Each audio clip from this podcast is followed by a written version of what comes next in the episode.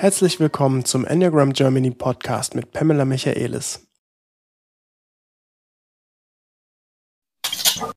Ja, moin Pam. Guten Morgen, Philipp. Na, alles gut bei dir? Ja, alles gut bei dir. Und ich freue mich sehr heute Morgen, dass wir hier mit Johannes sprechen können. Ähm, ich finde in dieser Situation, dass er trotzdem für uns Zeit nimmt, obwohl er wirklich ähm, in diese Krisensituation ziemlich mittendrin ist im Sinne von, was dein, sein Job angeht. Er hat sicherlich einige Probleme, mit denen er umgehen muss und trotzdem nimmt er die Zeit für uns. Also mhm. vielen, vielen Dank, Johannes, dass du heute Morgen hier bist. Pam hat schon einiges vorweggenommen. Wir haben einen Gast. Johannes ist, äh, ist hier bei uns. Johannes Wiese von der TWO. Du wirst bestimmt gleich ein bisschen was zu dir sagen. Und ähm, die Krisensituation betrifft dich nämlich fast wahrscheinlich wie keinen anderen aktuell. Ähm, aber wir sprechen heute tatsächlich nicht über den Ukraine-Russland-Konflikt. Es geht um Johannes Wiese und die Arbeit mit dem Enneagramm im Arbeitskontext. Johannes ist nämlich eine Führungskraft und er kennt das Enneagramm. Er kennt das Enneagramm als Führungskraft und auch teilweise als Teammitglied, weil er einen Leitkreis hat, in dem er sich immer mal wieder zusammensetzt und wo das Enneagramm auch genutzt wird als Tool, als Methode, als Entwicklungsmodell. Und äh, wir sind total gespannt zu hören, was ihm das gebracht hat, was uns dem Team gebracht hat. Und dazu stellen wir ihm jetzt gleich ein paar Fragen. Aber bevor ich jetzt noch weiter rede, hallo Johannes, äh, möchtest du ein paar Sätze zu dir sagen? Ja, guten Morgen Pam, guten Morgen Philipp. Äh, ein paar Sätze gerne zu mir. Ja, Johannes Wiese, TWU, Technische Werke Rostning. Der Name verrät es vielleicht nicht sofort, aber das sind die Stadtwerke der Stadt Halle Westfalen. Wir kümmern uns hier um Strom, Gas, Wasser, Wärme und betreiben auch das Windmatt. Äh, und ne, gerade in der aktuellen Situation, äh, die Frühwarnstufe im Gas ist ausgerufen, ist es gerade schon ein bisschen, ein bisschen angespannt. Ne? Krisenmanagement startet.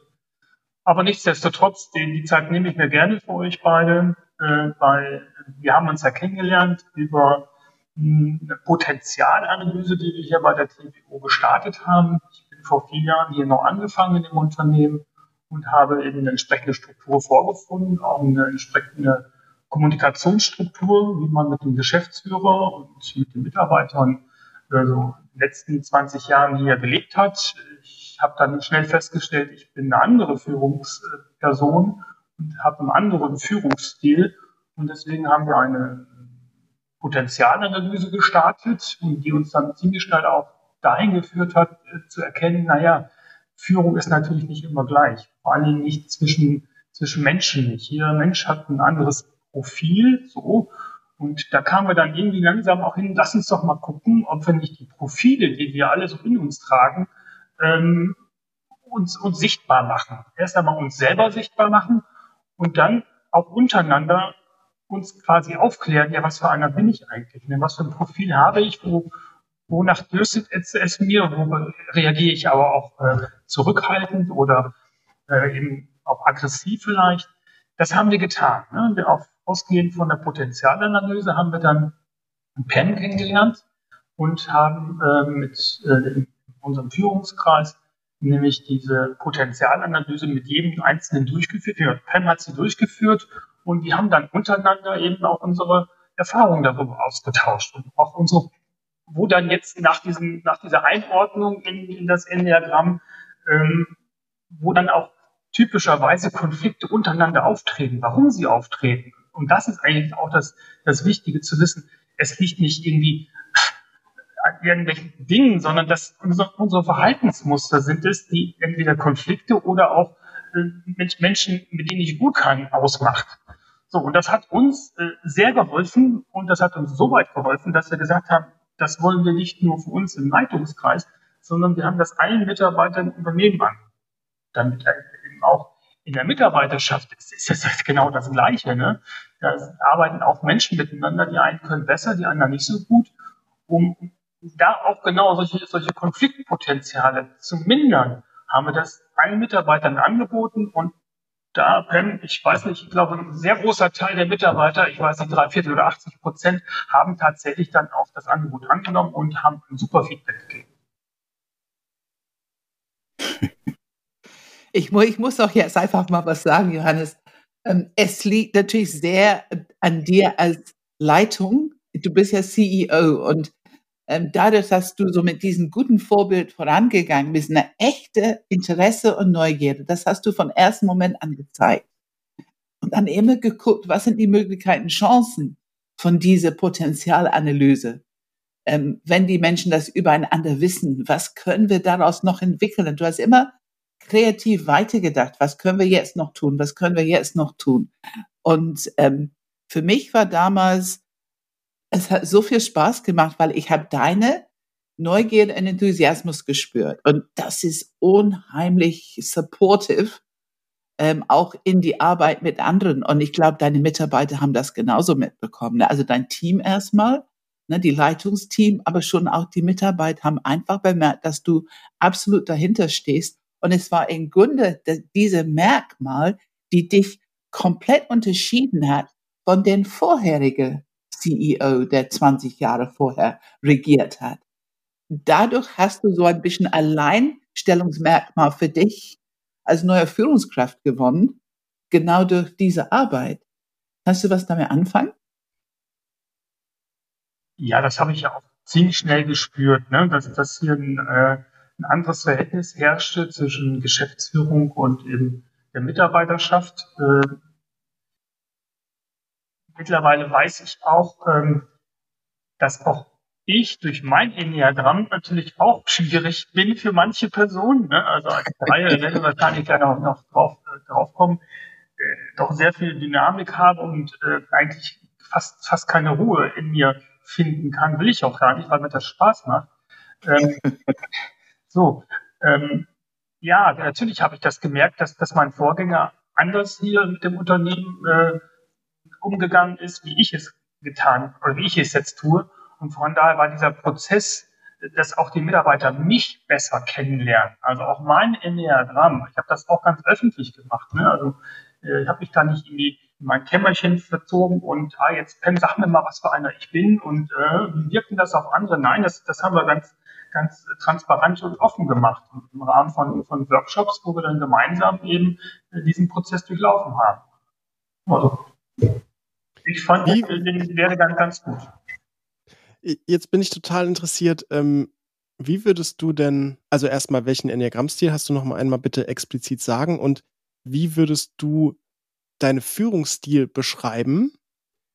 Zum einen vielleicht so ein bisschen, wie war er in der Vergangenheit immer und wie hat er sich auch verändert jetzt durch die Arbeit mit dem Enneagramm aus deiner Sicht? Gut, also ich äh, bin Enneagramm Typ 3. No? Äh, ja, herzlich willkommen im Club, so schon mal. ja, ich weiß, ja. wir beide gehören in die Gruppe dort. Ähm, was mein Vorgänger war, weiß ich nicht, aber äh, ähm, es war halt ähm, anderer Führungsstil. Ne? Also ich bin eher derjenige, der kooperativ führt. Und äh, ich, ich möchte gerne, dass die Leute, mit denen ich zusammenarbeite, auch davon überzeugt sind, was ich da wünsche. Das heißt, ähm, ich, ich gebe, glaube ich, nirgendwo irgendwelche Order aus, ohne nicht auch das Ziel dabei ähm, erläutert zu haben. Also wir wollen das und das erreichen, deshalb lass uns das so und so machen. Und dieses, lass uns das so und so machen. Auch da möchte ich gerne Commitment haben. Von allen. Von allen. Ja, also auch vom Enneagramm Typ 1 bis 9. Es ist egal, wer das ist. Den einen holt man schneller ab als den anderen. Das ist, das ist mir nach diesem ganzen ähm, Durchleben der, der ganzen ähm, Interviews und so weiter äh, noch, noch klarer geworden, als es vorher da schon war. Also es kann ein trivialstes Thema sein. Das ist genauso komplex in der Kommunikation wie ein, ein komplexes Thema es ist einfach der Typ des Menschen, der dahinter steht. Und deswegen, äh, ich bin so einer, ich, äh, mir ist es wichtig, dass alle verstehen, warum wir was tun. Und du hast auch Menschen. Vom, vom er, meine erste Begegnung mit dir hast du ganz deutlich gesagt, ich will, dass wir hier in diesem Unternehmen menschliche Beziehungen pflegen. Ich will, dass Menschen mit Menschen gut umgehen. Ich kann diese Worte hören, die waren, glaube ich, in unser erster Kontakt, habe ich die gehört. Ähm, und ich glaube, zu hören, dass das im Vordergrund ist, dass das ist, glaube ich, auch ein großer Unterschied zu ähm, vielleicht den, den vorangegangenen ähm, Managementstil. Und das ist natürlich ein Change im Unternehmen. Ne? Es ist wirklich ein kultureller Change im Unternehmen, wenn dieser andere Stil sozusagen ähm, kommt. Vollkommen richtig, Pam. Also das ist auch so mein, wirklich das, was ich, was ich liebe, ist, äh, ich möchte, dass jeder Spaß auf der Arbeit, mit der Arbeit hat. Und wenn es da irgendwelche Bauchschmerzen gibt, dann müssen die ausgesprochen werden, wo die herkommen, analysiert werden und dann muss geguckt werden, wie kriegt man diese Bauchschmerzen weg. Mhm. Damit ist niemand geholfen, dem Unternehmen nicht geholfen, dem, dem einzelnen Mitarbeiter nicht geholfen. Äh, also Bauchschmerzen müssen weg, es muss Freude bei der Arbeit sein. Ja, ja, ja. Und du hast ja auch, ich weiß auch, ich muss sagen, ich fand es echt mutig. Du hast ja teilweise eingeladen, Konflikte wo du also allmählich verstanden hast, die existieren schon 20 Jahre. Und dann hast du ganz spezifisch diesen, oder ich glaube eins, zwei, drei, hast du ganz spezifisch angesprochen und gesagt, bitte, spreche es aus, mach mal was. Und ähm, das finde ich mutig, weil jede Führungskraft übernimmt auch, ich sag mal so, die, die ähm, Strukturen und, und die systemischen Spannungen, die schon drin sind. Ähm, aber du bist ja echt mutig reingegangen ähm, und hast die Sachen so, ja, hat sie transparent gemacht. Und ähm, für uns ist das einfach, es entspricht die Philosophie, die wir in Unternehmen auch bringen wollen, wie nützlich das ist. Ich würde dich gerne fragen, darf ich eine Frage stellen, Philipp, wo das dein Job ist? Natürlich, klar, klar. Ja, für mich ist so jetzt die Frage, was hat das für dich für einen wahrbarer Unterschied gemacht? Es sind ja nun ein paar Jahre. Was hat es für dich für einen spürbaren Unterschied gemacht? Ja, also, also ich, ich spüre das wirklich überall hier, dass, dass ein, das Unternehmen war vorher schon ein sehr freundliches, offenes Unternehmen, aber jetzt ist es noch wirklich noch viel herzlicher. Ne? Also ähm, ich, ich kenne nicht einen einzigen hier, der irgendwie mal mit, mit Gräuel oder irgendwie so um die Ecke kommt oder irgendwie schlecht gelaunt ist. Sicher gibt's das mal, ne? aber irgendwie so, so langfristig auch die Baustellen, die ich da benommen habe, Pam, die du, da genannt hattest, ne? sind teilweise sehr, sehr lange schon im Unternehmen existent gewesen und haben natürlich bei der Mitarbeiterschaft, die dichter an den Konflikt dran waren, auch für Missmut gesorgt. Aber das haben wir jetzt, wie gesagt, vier Jahre nicht da. Ähm, meines Wissens gibt es jetzt keine Konfliktbaustellen mehr. Die sind jetzt alle abgearbeitet. Alle. Ne? Also ich, ich wüsste jetzt nicht einen hier, wo, wo einer noch mit dem anderen äh, so einen Konflikt hat, dass man nicht, nicht gut miteinander ist. Und das so nach vier Jahren erreicht zu haben und überall ein freundliches Hallo zu ernten, auch immer ein äh, offenes, äh, auch die Erwartung, dass mein Ohr immer offen ist, die wird ja auch also genutzt, will ich sagen. Also der, da kommt ruhig der eine oder andere und sagt, ich habe da ein Anliegen, äh, würde gerne mal mit Ihnen drüber sprechen und äh, wie ist denn das? Äh, da kommen Dinge an, an die, an, an, ans Tageslicht.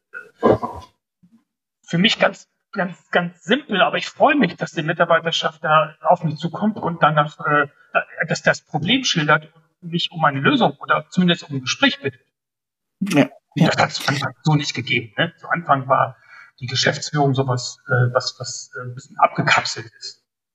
Das ist jetzt ganz weg. Ja, und ich meine, es ist natürlich auch die große Gabe, von jemandem im Herzzentrum als Führungskraft, dass die einfach ein bisschen mehr dazu neigen, die Menschen zu sehen und auch dieses Herzliche und schon auch ähm, Nahbarkeit.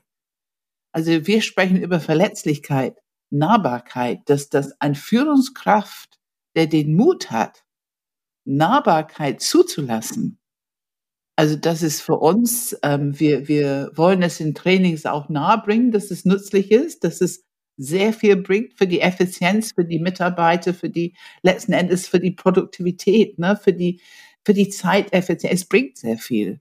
Es schafft Offenheit, aber es braucht Führungskräfte, die selber mutig genug sind, eine gewisse Nahbarkeit zuzulassen, dass ein Mitarbeiter kommen kann zu dir mit einem Problem. Ähm, das ist für eine Führungskraft selber ein Entwicklungsfeld. Ne? Wir sprechen immer über Kompetenz und Entwicklungsfelder. Und diese unterschiedlichen Enneagrammstile, manche haben es ganz leicht und manche haben es echt schwer, diese Nahbarkeit ähm, zur Verfügung ja, zu stellen. Da würde ich gerne ergänzen, weil ähm, ich, ich finde es wirklich ähm, so wie du sprichst, auch Johannes, sehr interessant. Ich glaube, es ist wahrscheinlich für die Leute unüberhörbar, dass, dass dein Herzzentrum sozusagen ähm, ähm, auch die Kultur in dem Unternehmen verändert hat und geprägt hat. Ähm, und wie du sprichst, ist schon interessant, dass du die Leute wirklich dazu einlädst. Also du, du, du lachst auch wirklich dabei, wenn du das erzählst. Es kommt so eine Begeisterung rüber, so von meine Tür ist offen. Also man, man, es, es sieht nicht so aus, so, ne, man könnte jetzt ja drei unterstellen, ähm, das ist alles irgendwie ähm, total berechnend und wenn das denen gut geht, dann sind die einfach alle schneller und irgendwie alle effizienter und dann machen die halt ihren Job und, und äh, so nach dem Motto. Ähm, ich glaube, im Gegenteil, dir macht es auch richtig Spaß, dir solche Probleme anzuhören oder unterstelle ich dir da was? Ja, du unterstellst mir da was. wir, okay. hört schon, wir hört schon gerne Probleme. Aber ähm, vielleicht ist es wirklich die drei, die da so ein bisschen mit Kalkül, Kalkül umberechnet ist und, und weiß innerlich, wenn jemand zufrieden ist, arbeitet er besser, als wenn jemand unzufrieden ist. Aber dennoch ist alles das, was ich sage, ehrlich gemeint. Ne? Aber das ist natürlich das, was äh, Unterbewusstsein vielleicht bei mir sofort da ist. Ne? Wenn jemand unzufrieden ist, dann wird er auch nicht so einen Job machen können. Deswegen bin ich natürlich für ihn da, um mir seine Probleme anzuhören und bestenfalls auch eine Lösung zu bieten. Und ich spreche nochmal an deine Interesse, weil ich kann es erinnern, also in dieser ersten Leitungsmeeting, wir fingen an, du wie alle anderen auch natürlich, na ja, was passiert hier und bringt das was? Die übliche, ganz normale das gucken wir uns mal an erstmal. Ne? Das ist normal menschlich. Und ich kann es sehr gut erinnern. Ich kann auch, ich sage mal, die, der Abstand für manche im Leitungsteam war mehr als zum Beispiel bei dir. Das weißt du auch, das weiß ich auch. Wir haben angefangen mit einer etwas schwierigen Situation. Und ich kann so genau erinnern, in dieser allerersten Meeting, wie du angefangen hast, dich zu entspannen. Und du hast richtig so, wow, das ist aber interessant, was hier abgeht es ging auch ein bisschen die Post ab, aber du hast das richtig interessant gefunden. Also ich, ich, ich, ich, vielleicht unterstelle ich dir auch was, aber meine Erfahrung ist, du bist sehr drin interessiert, was du alles dabei lernst, was da alles transparent wird, was du vorher nicht gesehen, nicht gewusst hast. Einfach weil keine darüber gesprochen hat. Stimmt das? Ja, das stimmt. Also, dass ich neugierig bin und gerade wenn es um, um Systeme geht oder um sowas, ne, sowas, äh, einzuordnen, zu strukturieren, das, das, das ist natürlich auch, ich weiß nicht, Philipp, du wirst das auch so haben, wenn man etwas besser einsortieren, strukturieren kann, dadurch besser verstehen kann, bin ich da sehr dankbar. Aber äh, du hast vollkommen recht, dass das erste Kennenlernen, auch Gott schon wieder sowas mit, mit Einordnen von, von Menschen in, in Schubladen, ist klar, das hörst du wahrscheinlich jeden Tag. Und äh, auch einige, genau, einige Kollegen hatten eben auch aus der Vergangenheit heraus schon einige solcher Seminare oder Versuche hinter sich und äh, haben eben keine guten Erfahrungen damit gesammelt. Weil es wahrscheinlich auch mal eben so eine Veranstaltung war, da war zu Ende, dann war, ging man wieder nach Hause und das war's. Wir haben das ja hier, äh, also die, die Kollegen haben dir noch mal eine Chance gegeben. Ne? Also wir haben gesagt, okay, na, machen wir es noch einmal. Wenn Johannes, der möchte das gerne, dann machen wir es noch einmal. Ne? So. Und äh, tatsächlich, du hast deinen Job gut gemacht. Denn äh, ich, wüsste jetzt, ich wüsste jetzt momentan keinen, den du nicht abgeholt hast. Den du äh, quasi, ähm, der, der auf, auf seiner Meinung beharrte und sagte, das ist doch alles Schubladendenken, da gehöre ich nicht rein und so. Denn im Kern musste dir jeder recht geben ja, deine, deine Analysen, natürlich gibt es ja immer Abschwächungen in einer anderen Richtung, klar, aber im Kern musste dir jeder recht geben. Und dadurch hast du. Die dann, haben sich selber erkannt, ne? Ja, genau, ja, ja. und, dadurch hast du dann auch äh, die alle abgeholt, vollkommen klar. Ja, ja, ja. Und ich sehe heute in die Beziehung zwischen euch, ich, ich springe immer wieder zu Leitungsteams, ich weiß, dass es nach unten auch ähm, weitergeht, aber ich sehe diese Beziehung zwischen euch heute und ich spüre richtig Wärme und unheimlich tiefes Verständnis füreinander. Ähm, und das genau da, wo es am meisten geknistert hat, als wir anfingen, spüre ich eigentlich am meisten Wärme und Interesse und, und Offenheit. Ja. Ähm, wir brauchen keine Namen zu nennen. Nein, nein, um Gottes Willen. Ähm, aber dein Eindruck ist vollkommen richtig. Ne? Also man ist echt zu einem, echt zum, zum so einem Mordsteam geworden. Ne? Natürlich hat man mal Themen, wo man äh, nicht sofort einer Meinung ist, aber das dauert nicht lange. Ne? Dann ist man sofort wieder auf, auf, auf äh, Lösungsfindungskurs. Wie du sagst, man hat immer ähm, die Offenheit, den anderen verstehen zu wollen. Dann fragt man auch dreimal nach, ich habe dich noch nicht verstanden. Was, was ist der Punkt bei dir? Ne? Warum, warum, woran hakt es denn jetzt? Aber äh, wir kommen dann trotzdem in diesen, diesen äh, in dem Willen von einem anderen, also man möchte ja von dem anderen wissen, warum er so denkt. Diesen, ja. Das Verständnis möchte man ja haben, damit man das einordnen kann und sagen kann, aha, deswegen hat es bei ihm jetzt gehakt oder deswegen ist er da erstmal noch nicht darauf eingegangen. Also Verständnis ist das Erste und dann finden wir auch gemeinsam Lösungen. Und das klappt wirklich sehr, sehr gut jetzt. Ähm, dieses Thema Kommunikation, was ich total spannend finde, also ähm, was wir auch die ganze Zeit hatten, mehr oder weniger, was du, Johannes, auch immer wieder aufgreifst, wie man miteinander umgeht, wie man mit Konflikten umgeht. Mich würde mal interessieren, also seit der Arbeit mit dem Enneagramm, wie hat sich aus deiner Sicht die Kommunikation verändert? Erstmal deine eigene mit anderen, dann die Kommunikation im Team und auch so ein bisschen, wie ist damit, wie hat sich der Konfliktumgang geändert? Also, dass es so ähm, sich da verändert hat. Also erstmal, wie hat sich deine Kommunikation verändert? Ähm, Genau, also nachdem wir ja voneinander wussten, was für ein Typ wir sind, wissen wir auch, was der eine Typ braucht und was der andere Typ braucht. Ne? Der eine ist halt der, der braucht einfach noch mehr Informationen.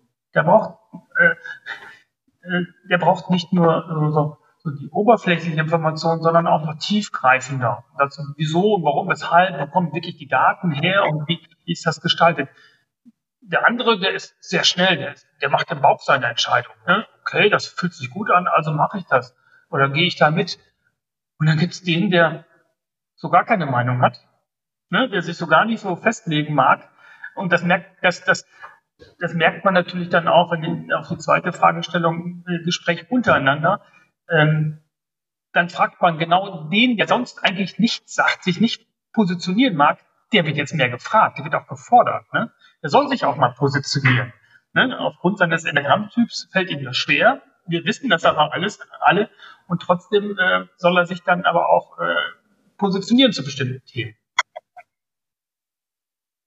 Und funktioniert das, Johannes? Ich weiß, funktioniert das? Mal mehr, mal weniger. Ne? Das, das, das ist jetzt kein, kein Garant, dass es immer funktioniert. Ne? Aber ja, ja. Gerade so, wenn wir so, so, so Krisenthemen haben, ne? also Corona war jetzt ein, jetzt haben wir die nächste Gasgeschichte da, äh, da ist schon wichtig zu wissen, wo, wie sich die einzelnen Kollegen positionieren. Und gerade wenn so, so strategisch wichtige Funktionen sind, ne? also die, die im Unternehmen dann auch für die Sicherheit, Versorgungssicherheit und so weiter notwendig sind, ist schon wichtig, wie, wie sieht diese Person diese Situation, äh, wie sieht er das für seine Mitarbeiter, welche Maßnahmen hält er für geeignet, nicht geeignet, da nicht einfach nur mitzuschwimmen, sondern zu sagen, nee, für meine Mitarbeiter brauche ich das so und so. Ja. Und ich meine, du hast ja mit Bereichsleiter zu tun. Und da sind wir systemisch unterwegs. Also jeder Bereich ist ein System für sich und tangiert die anderen. Also es gibt keinen Zug in den einen und es ist ein bisschen die anderen tangiert. Also systemisch ist es so wichtig, ne, so hinzuschauen.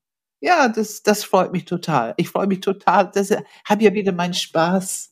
Enneagrammarbeit. Ich meine, es, es macht einfach immer wieder Spaß. Aber zu hören, wie die Wirkung ist.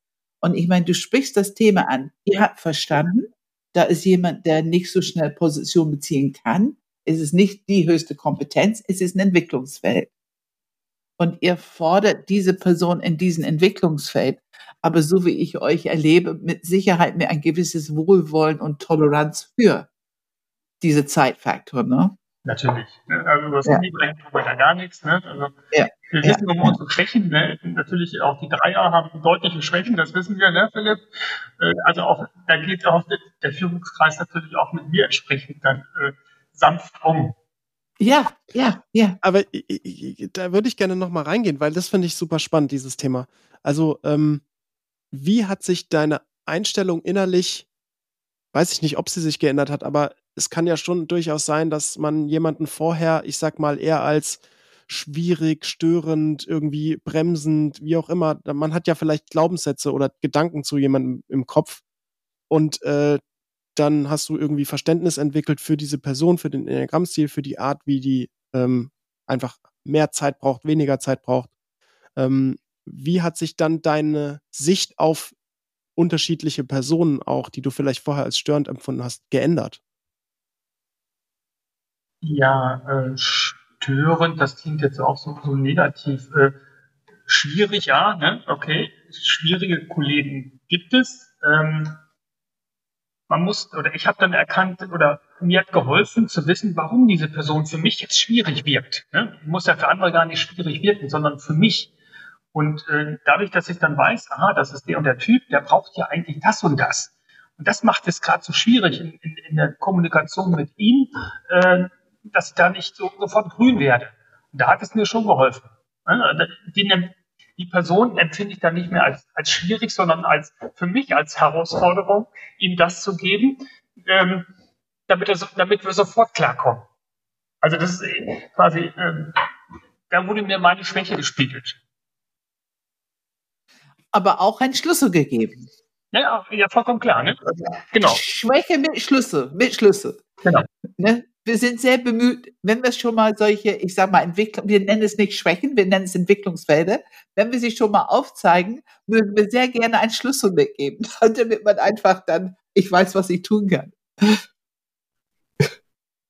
Ein Schlüssel für die Kommunikation. Ja, ähm, ich, ich, ich, kann, ich kann nicht äh, drumrum diese Frage zu stellen, weil ich glaube, das ist sehr essentiell. Du, du, wir kommen nämlich automatisch fast schon dahin du sprichst es immer wieder an, was ich tun kann, was ich äh, verändern kann, was ne, diese Person hat. Also ich habe vielleicht Schwierigkeiten mit dieser Person, wo andere es nicht haben.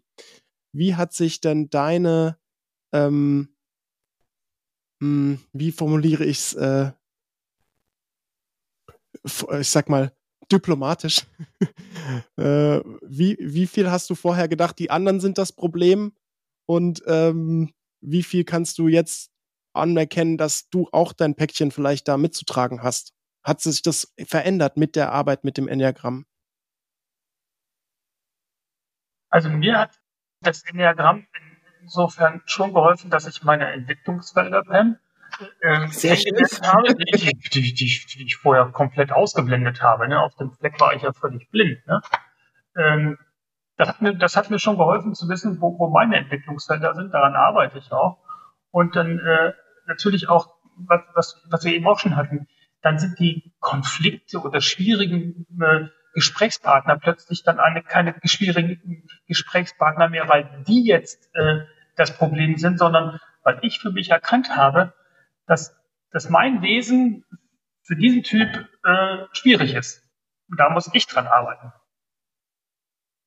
Also ich kann nicht die andere Person verändern, ich kann ihr nur das geben, was sie braucht. Und dazu muss ich sie besser kennenlernen. Und dafür hat das geholfen, was wir gemacht haben, dass wir untereinander wissen, was für, was für Profile wir sind und wo unsere Bedürfnisse sind.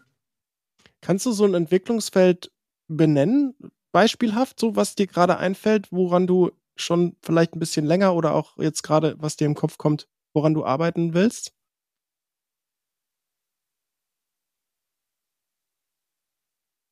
Ja, ähm, ich weiß nicht, das wirst du auch haben, Philipp, das Zuhören. Ne? Also damit mit Zuhören ist das Verstehen gemeint. Ne? Äh, ich habe immer sofort im Kopf, wie es kommen muss. Ne? Also einen klaren Plan und, und, und Lösungsweg habe ich im Kopf. Und dabei vergesse ich die anderen. Mir anzuhören, was die anderen haben, zuzuhören, und denn meine Lösung muss nicht die beste sein. Ne? Das, das ist auch vollkommen klar. Und da fehlt mir die Geduld, den anderen zuzuhören und zu verstehen, was sie denn wollen. Daran arbeite ich. Mehr zuhören, mehr verstehen und das dann in, in, in meine Lösungswege zu integrieren und dann erst mit meiner Lösung zu kommen. Also auch wirklich meine Lösung zurückzuhalten. Ich finde das ein total spannendes Thema, weil du jetzt, jetzt kommen wir tatsächlich sehr enneagrammatisch. Ähm, Geduld ist was, was, glaube ich, mehrere Enneagramm-Stile von sich behaupten können, dass sie auch manchmal ungeduldig sind. Ähm, ich glaube, bei der 3 hat es nochmal eine andere Qualität. Ich komme jetzt nämlich auf das Thema Zeit. Was, was bedeutet Zeit und Effizienz für dich in diesem Kontext? Vollkommen klar. Ne? Wenn ich die Lösung doch schon im Kopf habe, warum, warum soll ich dann noch mehr Zeit investieren, darüber zu reden? Ne? Lass uns das sofort machen. Nur das ist der, heute weiß ich, das ist äh, mit ein, ein, ein, ein, Grund für Konflikte. Die anderen wollen natürlich auch gehört, abgeholt und auch äh, mit ihrem Beitrag zur Lösung leisten. Nur so machen die auch mit, vollkommen klar. Aber aufgrund von Zeiteffizienz war mir das früher nicht wichtig. Und was bringt es jetzt, wenn du es wenn anders machst? Naja, diese, diese investierte Zeit äh, zahlt sich durch äh, ein eine breiteres Commitment aller sofort aus. Da muss ich auf dem Weg dahin, wenn ich das einzeln durchkämpfe, natürlich nicht so lange, äh, brauche ich nicht so lange. Wenn alle sofort der Meinung, also wenn, wenn alle das Ergebnis mit und die Lösungsweg mittragen, sind wir viel schneller am Ziel. Also da ist die investi investierte Zeit zu Anfang äh, sinnvoll investiert. Also langfristig gedacht. Ich glaube, oh, da fällt mir dieses tolle Sprichwort ein, dieses, keine Ahnung, woher es kommt. Man sagt, es ist ein afrikanisches Sprichwort, aber ähm, wenn du schnell sein willst, mach's alleine. Wenn du weit gehen willst, mach's zusammen. Hm. Es ist echt erstaunlich, was diese Indianer alle für schlaue Sprüche hatten, die irgendwie heute noch gültig sind, oder? Man weiß aber auch nie, ob es einfach irgendjemand mal dann drunter geschrieben hat, ne? So schlauen Spruch überlegt. Man, man hat ja leider nicht auf die, das die Quelle, die, die Originalquelle. Ein, aber es sind ja, ja, so eine Art Grundweisheiten. Ist, ja, ja, genau. Mhm. Da kann man, jeder Mensch kann einfach nicht Nein sagen. Ne? Also man, wenn die ein bisschen Lebenserfahrung haben und gerade in Unternehmen, dann ähm, wissen die. Ja, ähm, ich bin, also ich, ich finde, es ist einfach, es ist wirklich gut zu hören, wie präzise du das beschreiben kannst, was das Wissen um deinen Enneagrammstil für dich gebracht hat und wie du deine eigene Entwicklungsfelder genau benennen kannst. Ähm, was hat dir, also die, wenn wir so Themen wie Image und Menschen und Konkurrenz und eben Zeiteffizienz, all diese Themen spielen eine Rolle. Das sind auch Kompetenzen. Was hat es dir ermöglicht oder motiviert, auch die Entwicklungsfelder zu sehen, weil eine drei will sie normalerweise nicht so schnell sehen. Also was hat dich motiviert, auch zu erkennen, dass du Entwicklungsfelder hast? Was mich dann motiviert hat, naja, ich habe ja also in diesem Leitungskreis gemerkt, dass zu Anfang so die Kommunikation sehr oberflächlich war. Ne, so ja, okay, man hörte sich die Themen an, aber jeder hat so in seinem Geschäftsbereich gearbeitet, wie er das so für richtig hielt. So, und sobald also Themen kamen, die mal mehr geschäftsübergreifend Auswirkungen hatten, äh, hakte es. Ne? Und dann lag das plötzlich immer gleich oben am Geschäftsführer und dann sollte entschieden werden.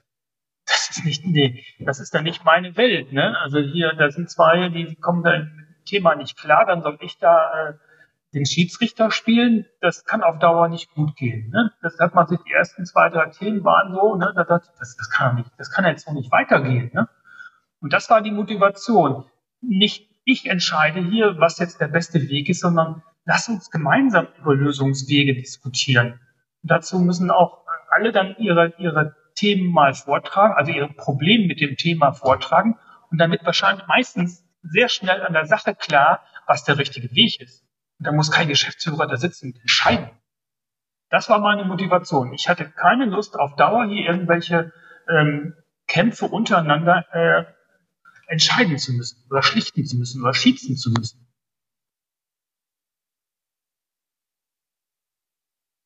Ja.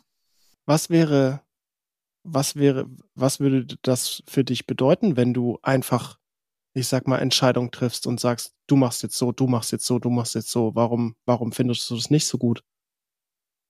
Ja, weil dann ähm, die, die, die Verantwortung äh, einfach wegdelegiert wird von unten. Ne? Also das soll mal immer schön der Geschäftsführer entscheiden. Ich möchte aber gerne verantwortungsbewusste und, und selbstständige Mitarbeiter haben, die selber darüber entscheiden können. Und bestenfalls auch untereinander, ne? dass die Führungskräfte untereinander Lösungen finden.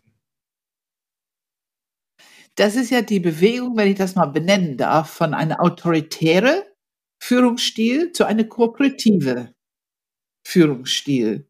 Und das Verständnis, dass ein Team und auch in die verschiedenen, ähm, es gibt durchaus die hierarchischen Levels, aber dass ein Team hat auch was mit die Kompetenz für Kommunikation und gutes Netzwerken, damit das ganze System gepflegt wird für Transparenz und Beziehungen werden gepflegt. Und gutes Netzwerken braucht die Kompetenz kooperative Haltung, also du und ich. Und es braucht diese Bereitschaft, mehr zu geben, als man nimmt. Also die Bereitschaft, nicht nur um mich zu kümmern oder um meinen Bereich zu kümmern, aber ein bisschen Bewusstsein haben, ah, das geht auch dein Bereich, wenn ich das mache. Wollen wir mal gucken, wie das gut für beide ist. Also dieses Und dazwischen, ne, das ist eine kooperative Haltung. Und ich finde, du hast es sehr präzise eben beschrieben, dass das ist, was du haben möchtest. Es stellt mehr Informationen zur Verfügung. Es schafft für viel mehr Transparenz und es entlarvt so diese kleine Konfliktpotenziale. Es entlarvt sie im Kern, wo die noch ganz klein sind, wo man da ganz aktiv mit umgehen kann, ne? wenn man drüber spricht. Ich halte es auch für, ich würde gerne ein Thema ansprechen, das mir in dem Kontext auch echt wichtig ist, weil Herzzentrum ist, finde ich, wie kein anderes Zentrum sehr leicht abzuwerten. Also abzuwerten meine ich damit, ach, das ist ja nur, dass man jetzt hier auf Beziehung achten muss und ach, das ist doch nur Wischiwaschi und warum müssen wir das denn tun und ähm, es geht doch hier um Zahlen und Fakten und am Ende müssen die Profite stimmen und äh, die sollen einfach ihren Job machen. Da muss man doch jetzt nicht jeden Morgen freundlich Hallo sagen. Ähm, das sind so Dinge, die kann man sehr schnell und einfach mit dem Herzzentrum äh, tun. Ähm, und ich denke mir immer, ah, ich finde, hier hat man ein lebendes Beispiel bei Johannes, bei dir, was es wirklich bringt, wenn es genutzt wird, das Herzzentrum, wenn es kooperativer wird, wenn die Leute miteinander reden und miteinander Entscheidungen machen. Aber vielleicht noch mal ganz konkret aus deinen aus deinen Worten oder in deinen Worten, ähm, wie siehst du das denn? Also dieses Herzzentrum als Unterstützung für das Unternehmen zu sehen im Vergleich zu dieses, ja, äh, freundliche Getue, das braucht man noch nicht. Ähm, ich kenne es ja gar nicht anders. Ich, ich, ich, bin ja immer so, ne? Also ich, ich habe mir das nicht irgendwie angeeignet oder so. Ein freundlicher Umgang äh, kenne ich nicht anders. Und ähm, natürlich sehe ich das auch ähm, bin die Vorbildfunktion, das ist vollkommen klar. Ich bin, bin der Kopf des Unternehmens und das trägt sich dann hoffentlich auch äh, in die Mitarbeiterschaft bis zum Kunden hindurch. Und so erlebe ich es auch. Also wir können kommen, wo wir wollen in Halle.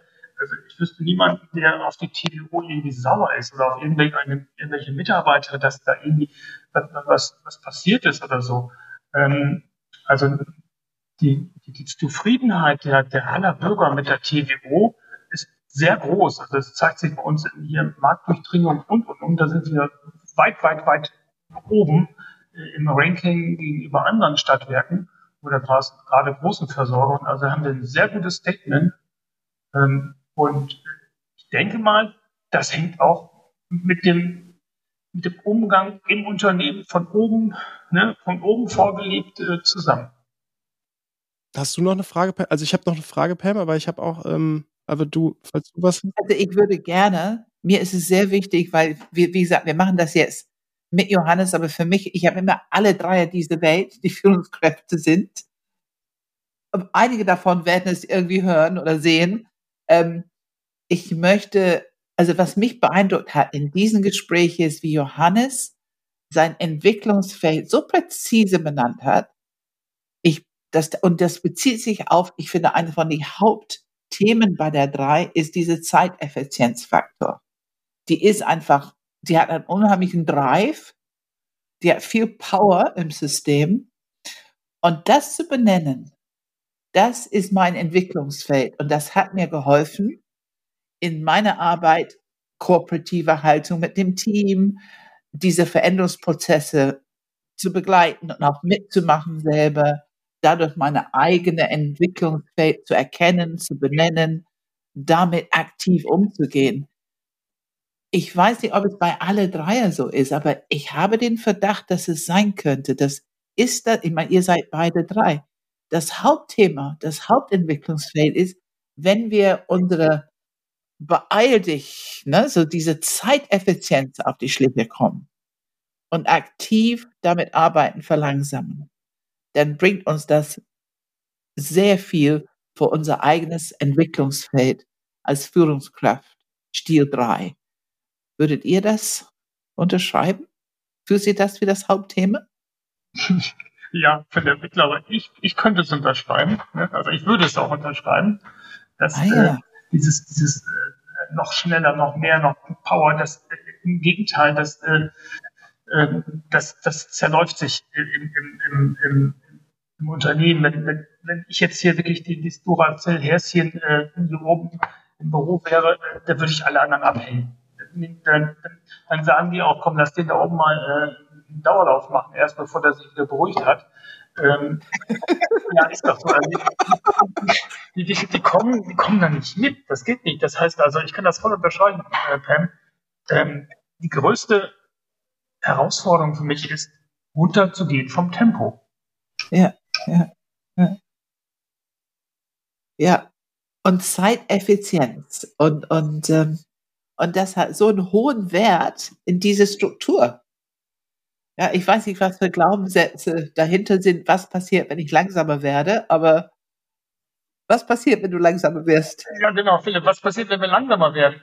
Dann haben wir das Gefühl, irgendwie nicht, ja, nicht effizient zu sein. Nutzlos oder nutzlos ist vielleicht übertrieben, aber halt unter unseren Möglichkeiten zu bleiben. Also, also ich würde es so benennen, ähm, wenn ich langsamer werde, kann ich ja per, per Definition weniger leisten und ähm, weniger Ergebnisse erzielen, weniger vorankommen. Und dieses Gefühl von, es geht irgendwie voran und es geht auch möglichst schnell voran, dann fühle ich mich total aufgeladen, so motiviert, wenn ich merke, ah, da sind irgendwie Dinge sogar vielleicht sogar schneller fertig, als, als ich vorher gedacht habe und das flutscht so runter und dann denke ich so, geil, das hat, das war mal ein produktiver Tag.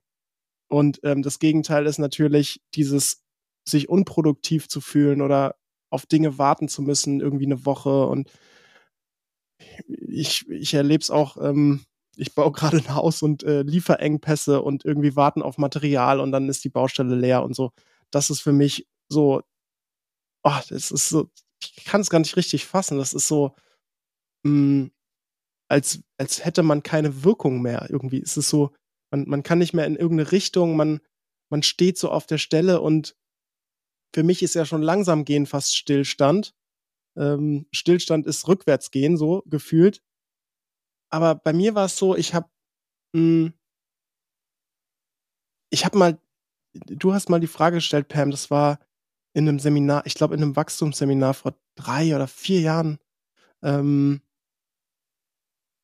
ich habe ich hab ja vor, ein Buch zu schreiben. Das habe ich ja jetzt schon vor, seit ich Pam kenne. Und ähm, wenn ich, glaube ich, früher mit meinem Dreier-Stil unterwegs gewesen wäre, ich sag jetzt mal unreflektiert und, äh, und einfach mal so mein Ego laufen lassen hätte, dann hätte ich wahrscheinlich jetzt schon drei Bücher veröffentlicht in der Zeit. Mindestens. Vielleicht sogar vier. Und noch keine Ahnung was anderes gemacht. Und ähm, dann habe ich so mit meinem so ein bisschen mein so ein bisschen Frust erzählt, so ja, also ich, ich mache ja mir schon die ganze Zeit so über zwei Jahre Gedanken zu diesem Buch und irgendwie habe ich noch nicht wirklich angefangen zu schreiben, aber ich sammle Material und irgendwie komme ich da nicht voran und es fühlt sich irgendwie so an, als würde ich, keine Ahnung, als würde ich nicht vorankommen. Und, und Per meinte so, was ist denn gut daran? Was ist denn gut daran, dass du dir so viel Zeit lässt? Das hat mich erstmal so irritiert, so, was soll denn gut daran sein, dass ich mir Zeit lasse? Das ist doch, Da habe ich da so ein bisschen drüber nachgedacht und gemerkt, die Arbeit wird besser. Also dadurch, dass ich mir Zeit lasse und, und viel tiefer in die, in diese, in diese Inhalte gehe, in die ich, in die Details, in die Tiefe gehe, ähm, und nicht einfach runterschrubben, runterschreiben, nächstes Buch, ähm, wird die, also wird das Material und der Inhalt und die Tiefe einfach eine ganz andere Qualität, als es jemals sein könnte, wenn ich so schnell mache, wie ich kann. Ähm, ich weiß nicht, ob du damit was anfangen kannst, Johannes, aber das war für mich so ein richtiger Aha-Moment. Ja, nee, kann ich, kann ich auch nachvollziehen. Ist, ist genau richtig, geht bei mir genauso. Also im Kopf ist es genauso. Äh, natürlich kann man das ganz schnell abarbeiten, aber hätte man vielleicht noch mal ein bisschen mehr Zeit sich genommen, das eine nochmal abzuprüfen, das andere nochmal abzuprüfen oder eine, eine Alternative nochmal zu untersuchen, wäre man vielleicht sogar noch zu einem besseren Ergebnis gekommen. Deswegen äh, die Zeit, die man da investiert, die man ein bisschen langsamer fährt, ist dann gut investierte Zeit. Ich möchte gerne mal unsere Bauchmenschen, die eventuell zuhören, jetzt ein bisschen was geben. Und ich weiß, die können unheimlich immer gut mit Bilder, so, so kinästhetische Bilder was anfangen. Ich gebe euch ein Bild. Wie fühlt sich das an bei dieser Verlangsamung, was du eben beschrieben hast mit der Baustelle, Philipp? oder ne, wie du sagst im Gespräch, Johannes, ne, lange genug zuhören, um wirklich verstehen zu können, was der andere will. Diese Verlangsamung, fühlt sich das an wie Füße in Beton? Oder fühlt sich das an, als wenn ich einen Strick drumherum habe, dass ich mich nicht bewegen kann? Oder habt ihr ein Bild, wie fühlt sich das körperlich an? Ich kann mir vorstellen, dass der Philipp gerade bei seinem Bau sich anfühlt wie Füße im Beton. Ne? Man fühlt sich so ausgeliefert. Ne? Das, das das kann ich, kann ich, könnte ich jedenfalls, würde, würde mir jedenfalls so gehen, ne? Ähm, so ein bisschen wie, ja, ja, tatsächlich. Also Füße in Beton ist, ist sogar fast noch zu viel Bewegungsfreiheit im Oberkörper, weil dann könnte ich ja noch andere Sachen machen. es ist eher so, wirklich so gefesselt ans Bett, so ein bisschen. Also, dass ich wirklich meine Arme auch nicht mehr be benutzen kann. Und, äh, und ähm, ja, also wirklich abhängig bin davon, zu warten, bis irgendjemand mich wieder befreit. Also ja. so, ja. Und das, das andere, Sam, äh, wie es mir Martin in solchen Gesprächen geht, wo ich dann wirklich äh, äh, mich, mich dazu zu bringe, äh, den Menschen zuzuhören, das fühlt sich für mich so an wie, wie so ein 100-Meter-Läufer, der im Startblock steht und auf den Startschuss wartet. Ja. So ja. unruhig. Bis ich dann irgendwann, wenn der Startschuss kommt, dann sprinten kann. Ja, ja. So fühlt sich das an. Aber wenn man dann lossprintet, so nach diesem Gespräch heute, wenn du dann lossprintest. Dann komme ich auch zu einer guten Zeit. Also ist es anders, als wenn du nicht gewartet hättest so lange, also wenn du nicht diese Stunde sozusagen. Ja, weiß, weiß man ja nicht. Ne? Da sagt dann ja die Stoppuhr, ob das besser war oder schlechter war. Aber vom Gefühl her würde ich sagen, ja, dass sich noch mal ein bisschen mehr darauf konzentrieren, wann geht's denn endlich los, wann kann ich denn jetzt durchstarten, äh, führt eigentlich zum besseren Ergebnis, zu der besseren Zeit. Ja, ja, ja. Ich glaube, ich weiß nicht, ob es bei dir so ist, Johannes, aber mein Bild ist gerade, dass, dass äh, die Geschwindigkeit und die, die Stoppuhr, die, die, die Zeit ist gar nicht mehr so wichtig, wie schnell ich durchs Ziel gelaufen bin. Sondern ich habe das, also würde ich sagen, vielleicht sogar das Gefühl, überhaupt rennen zu dürfen oder ne, also man hat plötzlich, finde ich, eine ganz andere Wertschätzung für diese ganze Situation, als dass man unbedingt der Schnellste im Ziel sein muss. Ist meine, mein Gefühl irgendwie auch. Ja, weil, weil das Ergebnis ist dann wirklich toll, echt sagen, wenn dann alle dahinter stehen. Ne? Das ist das, das, was eigentlich dann das, das, das größte Glücksgefühl dann ausmacht. Ne? Wenn alle sagen, okay, ja, das, das haben wir, da haben wir echt gemeinsam eine gute Lösung gefunden. Und ich glaube, das ist echt nochmal hervorzuheben, gerade was das Herzzentrum angeht. Ich glaube, da kann zwei, drei, vier gleichermaßen dieses Gefühl, gemeinsam etwas, also dieses, ich sag mal, dieses Teamgefühl, dieses, wir haben das irgendwie gemeinsam gemacht und irgendwie, ich sag mal, ganz blöd gesagt, After-Work-Party, irgendwie man, man, äh, man ist zusammen und unterhält sich dann und freut sich, dass man irgendwie was Cooles geschafft hat. Ähm, dieses Gefühl von Zusammengehörigkeit, das ist echt echt für mich zumindest ein ganz großer Motivationsfaktor, warum ich überhaupt Podcasts mache und solche Dinge. Ne? Also Ja. Warum mache ich das überhaupt? Warum sitze ich hier jetzt und, und äh, mache diesen Podcast? Also genau aus solchen Gründen. Ja, äh, sehe ich genau. Also gemeinsam etwas erreicht zu haben und dann das auch noch zu feiern gemeinsam, das ist wirklich das Schönste daran. Ich möchte euch jetzt mal, es tut mir leid, ich gehe mal wieder ganz so zurück zu Theorie für die drei. Bitte. Ziel, ihr mögt das Wort Ziel, ne?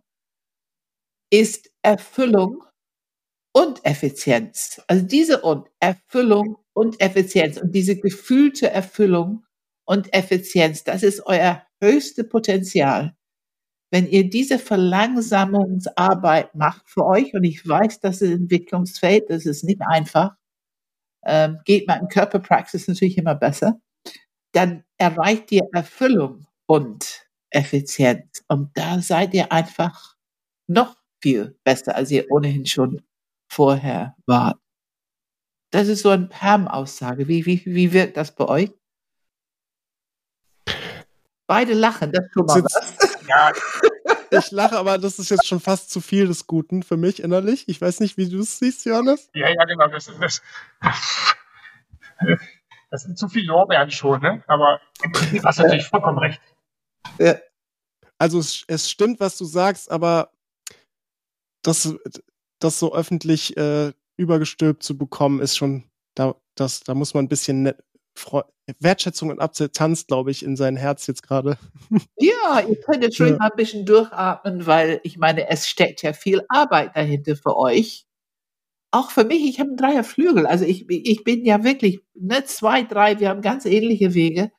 Nicht, aber doch nicht genau dasselbe. Ne? Aber ähm, ich will das alle wertschätzen, wie viel Arbeit dahinter steckt, um, um wirklich so, so, so diese Kombi hinzubekommen, dieses Potenzial, was wir von Natur aus mitbringen, mit dieser Vertiefungsarbeit, die es letzten Endes noch viel potenter macht.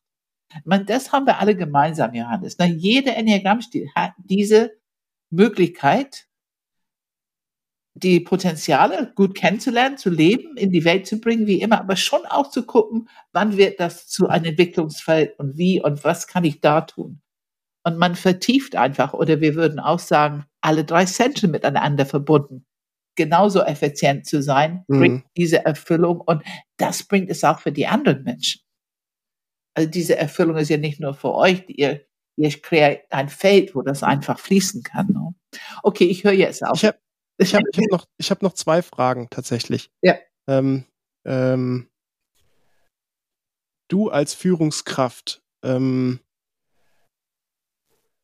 ich glaube jetzt, das ist bei dir jetzt nicht unbedingt das Thema, aber ich glaube, es gibt manche Dreierchefs, die ähm, durchaus durch dieses zeitgetaktete, effiziente, vielleicht sogar ein bisschen mehr zahlenorientierte, ein bisschen mehr, wir müssen irgendwie diesen Umsatz erreichen dieses Jahr, ähm,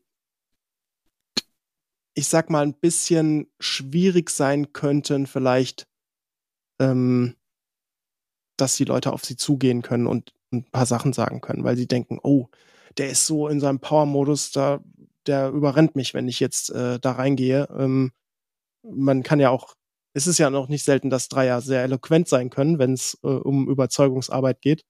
Ähm, wie kann man mit dir als Mitarbeiter, als Team, als wer auch immer man ist, gut umgehen? Wie kann man dich gut erreichen? Wie spricht man dich am besten an, wenn man ein Thema hat, das man mit dir klären will? ohne dass du dieses Gefühl bekommst, ähm, boah, ich habe hier gleich einen nächsten Termin, können wir das abkürzen? Also, wie kann man dich gut erreichen? Ähm, ja, das, das geht tatsächlich bei mir im Kopf immer so vor. TZV, weißt du nicht, ob du das kennst, Thema, Ziel und Vorgehen. Ich will erst das Thema wissen, dann will ich das Ziel wissen, das derjenige hat, und dann den Vorschlag zum Vorgehen das ist für mich effizient. TZV. Also wenn, wenn man mit mir gut klarkommen will, dann bitte immer in dieser Reihenfolge die Themen ansprechen. Worum geht es? Was hast du vor? Also was für Ziele zu erreichen und wie, wie willst du vorgehen? Das ist gut, Johannes. Okay. Ich habe was Neues gelernt heute. Ich ja. danke dir. Das ist gut. Ehrlich. Und, ja, danke. Und meine letzte Frage wäre, ähm, was würdest du anderen Enneagramm-Stil 3, aber auch Herzmenschen als Führungskraft mit auf den Weg geben wollen, mh, hm, was du vielleicht für dich erkannt hast, was dir total viel genutzt hat, auch vielleicht gerade im Umgang mit konfliktträchtigen Situationen oder so. Was, was würdest du da mitgeben? Ja, ähm, die eigene Dynamik, die man so in sich trägt. Ähm, also auch was du sagst, wenn mir am Ende einer mit Zahlen und so weiter kommt, das, das nehme ich ja alles dankbar auf, äh, verifiziere es für mich. Äh, aber wichtig ist, dem anderen nicht den Eindruck zu geben, dass man ihn kontrollieren will, sondern ich weiß nicht, wie wird das auch so gehen? Ich brauche das für mich selbst fürs Verständnis, das einmal nochmal überschlagen zu haben, ob das, was da ist, äh, richtig ist. Aber das Wichtigste dabei ist, es nur für sich zu tun und nicht dem anderen äh, die Kompetenz damit abzusprechen. Also tu es für dich, aber sag's nicht. Ah, ja. Auch wieder schwierig, ne? Aber tu es für dich, sag's nicht, damit der, der andere nicht den, den Eindruck hat, ja, warum mache ich das alles, wenn er sowieso nochmal nachrechnet. Vertrauen schenken. Ja. Ah ja. Das ist Selbstmanagement. Auch interessant, ja. Ja, auch das ist Selbstmanagement. Auch das ist die zweite Sache, Johannes. Danke. Ich bin, ich bin immer, du, das, deswegen reden wir miteinander. Ich bin immer für diese mündliche Tradition. Wir lernen von die Enneagramm-Stile selber das präziseste. Da bekommen wir die präziseste Information. Ne? Und das ist einfach Gold wert, weil das brauchen wir in Kommunikation. Und wenn wir das für uns begreifen, können wir es auch für diese Interesse für die anderen immer mehr entwickeln, ne? Weil wir wissen, okay, ich weiß genau, wie es für mich gut ist. Wie ist es für euch gut? Erzähl mir. Dann entwickelt man so eine Art Bescheidenheit und Demut. Äh, wir wissen es nicht so genau wie die anderen. Die können es viel besser sagen. Was brauchen die in die Kommunikation? Ne? Sehr schön. Danke. Ja, ich kann auch nur Danke sagen. Tatsächlich habe ich jetzt keine Frage mehr. Pam, hast du noch eine Frage? Auch das darfst du mich nicht fragen, weil ich finde, es ist jetzt 10.08 Uhr und ich bin Johannes so dankbar. Ich danke dir, Johannes. Es war einfach großartig für uns. Ähm, du hast uns wirklich was geschenkt und ich finde, du hast auch die Enneagramm-Welt etwas geschenkt. Weil wir wollen, dass Führungskräfte mit jedem Enneagramm-Stil gut verstanden werden das ist richtig gut, dass wir es gut vermitteln, wie, wie nützlich, wie wichtig es ist und was für Kompetenzen die haben und gerne ein paar Entwicklungsfelder benennen. Und das hast du heute Morgen für uns sehr gut und präzise gemacht. Und ich danke dir für deine Zeit. Sehr gerne. Danke, Johannes. Gut, dann will ich mich mal wieder dem Krisenmanagement widmen. Ja, und ich wünsche dir einen guten Tag und äh, ja, jetzt machst du deinen Job, Johannes. Also, mach's gut, ihr beiden. Okay, danke. danke. Ciao. ciao, ciao.